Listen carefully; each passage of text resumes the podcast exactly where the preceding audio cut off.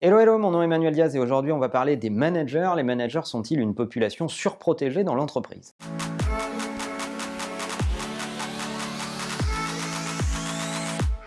Souvent dans mon métier, on arrive dans les organisations à un moment où il se pose des questions de transformation, ou parce qu'il faut accélérer sur certains sujets, ou parce qu'il faut corriger des choses qui ne vont pas, ou parce que bah, ça va vraiment pas bien du tout et ils ont mal pris notamment la question du business digital en main. Et à cette occasion, on rencontre des dirigeants qui nous parlent de leurs objectifs ou de leurs problèmes et dans beaucoup de cas, lorsqu'ils pensent à réformer la boîte, il y a toujours une population qui est assez effacés des plans de réforme, c'est les managers. Ils font passer en premier plein de choses comme la politique de prix, comme l'innovation dans les produits, comme les équipes de production ou de fabrication qu'il faut optimiser, ou si on est dans l'industrie, les lignes de fabrication ou de production, l'innovation dans les machines, mais souvent sont oubliés les managers comme un facteur important sur l'impact euh, qu'on peut avoir dans une organisation, en positif comme en négatif, et ils euh, redoutent la réforme des modèles managériaux, voire des managers eux-mêmes. Est-ce que ce sont les bonnes personnes aux bonnes places? Et souvent, la question que ça pose, c'est une question miroir vis à -vis des dirigeants, c'est leur propre responsabilité. Parce que finalement, qui est responsable des managers C'est souvent le dirigeant lui-même. C'est lui qui les coach, euh, celui qui anime le board, euh, celui qui, dans les structures plus petites, est peut-être le CEO lui-même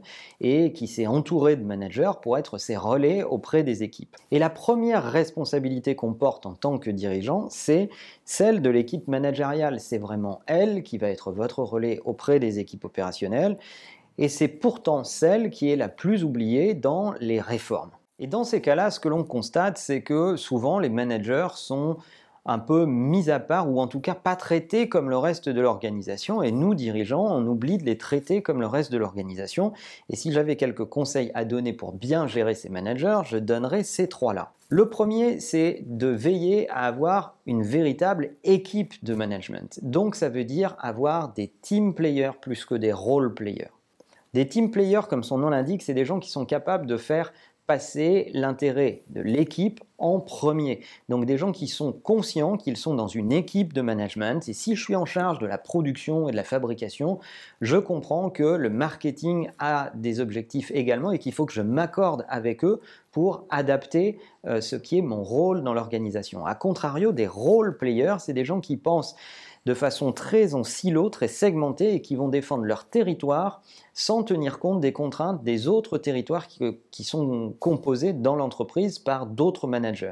Et malheureusement, dans les processus de recrutement de managers, on a tendance à recruter plutôt des role players, plutôt pour leur expertise, et à sous-évaluer la notion de collaboration, la notion de team playing dans le recrutement des fonctions managériales. Et pour en avoir parlé il n'y a pas longtemps avec un chasseur de tête, euh, lui-même faisait ce constat de se dire, bon ben voilà, quand je recrute des managers, j'essaye de convaincre mes clients que même si c'est un moins bon expert, même s'il a un peu moins d'expérience au niveau opérationnel sur les sujets qu'on va lui confier, s'il a euh, de, bonnes compétences de travail en équipe, eh bien, il faut préférer ce candidat. La deuxième chose pour faire en sorte que ces managers soient plus performants, c'est de les traiter eux-mêmes comme une équipe. Donc de traiter l'ensemble des managers comme une équipe, comme vous le faites pour vos équipes opérationnelles. Donc de les obliger à travailler ensemble, de les obliger à prendre les sujets de l'entreprise ensemble, à réfléchir ensemble et donc à tenir compte des contraintes des uns et des autres et à vous rendre compte en tant que décideur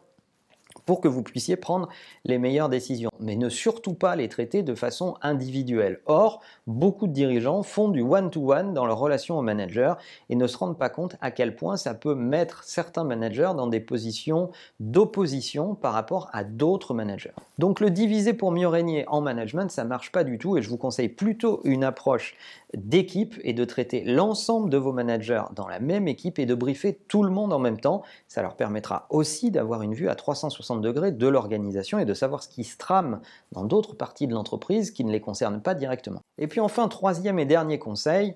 c'est dans la façon de leur fixer des objectifs. Il va falloir que vous veillez à ce que les objectifs de vos différents managers soient complémentaires et pas opposés. Dans beaucoup d'entreprises, on se rend compte qu'on a un dirigeant qui va aller dire à certains managers, toi tu dois accélérer à fond là-dessus, et Tant pis si ça va faire des dégâts dans le reste de l'organisation qui, elle, a été briefée pour plutôt faire de la qualité, aller moins vite et augmenter les processus de qualité. Donc non, euh, vous devez, vous, en tant que dirigeant, vous-même, lorsque vous fixez les objectifs à vos managers, être pleinement conscient que les uns dépendent des autres. Et la meilleure façon de procéder, là aussi, c'est de fixer les objectifs en équipe et de s'assurer d'avoir un feedback de vos managers pour que eux-mêmes se sentent à l'aise avec ces objectifs et bien apprécier les interdépendances entre tout ce que vous leur avez dit dans leur zone de responsabilité respective. En agissant sur ces trois leviers, on se donne beaucoup plus de chances de non pas avoir des managers, mais une véritable équipe de management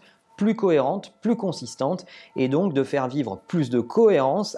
euh, aux équipes opérationnelles, parce que évidemment, si vos managers sont tiraillés, imaginez ce que cela produit dans les équipes de fabrication en dessous. Si vous avez dirigé des équipes de managers vous-même, est-ce que vous avez pratiqué ces méthodes? Est-ce que vous avez d'autres astuces à partager? Est-ce qu'il y a des méthodes euh, que vous voulez partager avec la communauté? Est-ce que, à contrario, vous avez vu des choses dramatiques dans certaines boîtes et à quel point euh, certaines boîtes peuvent être politiques et justement tiraillées dans euh, des objectifs totalement opposés les uns aux autres N'oubliez pas que l'ensemble de ces épisodes sont également disponibles en podcast sur iTunes et que la meilleure façon de marcher, c'est de vous abonner. À bientôt.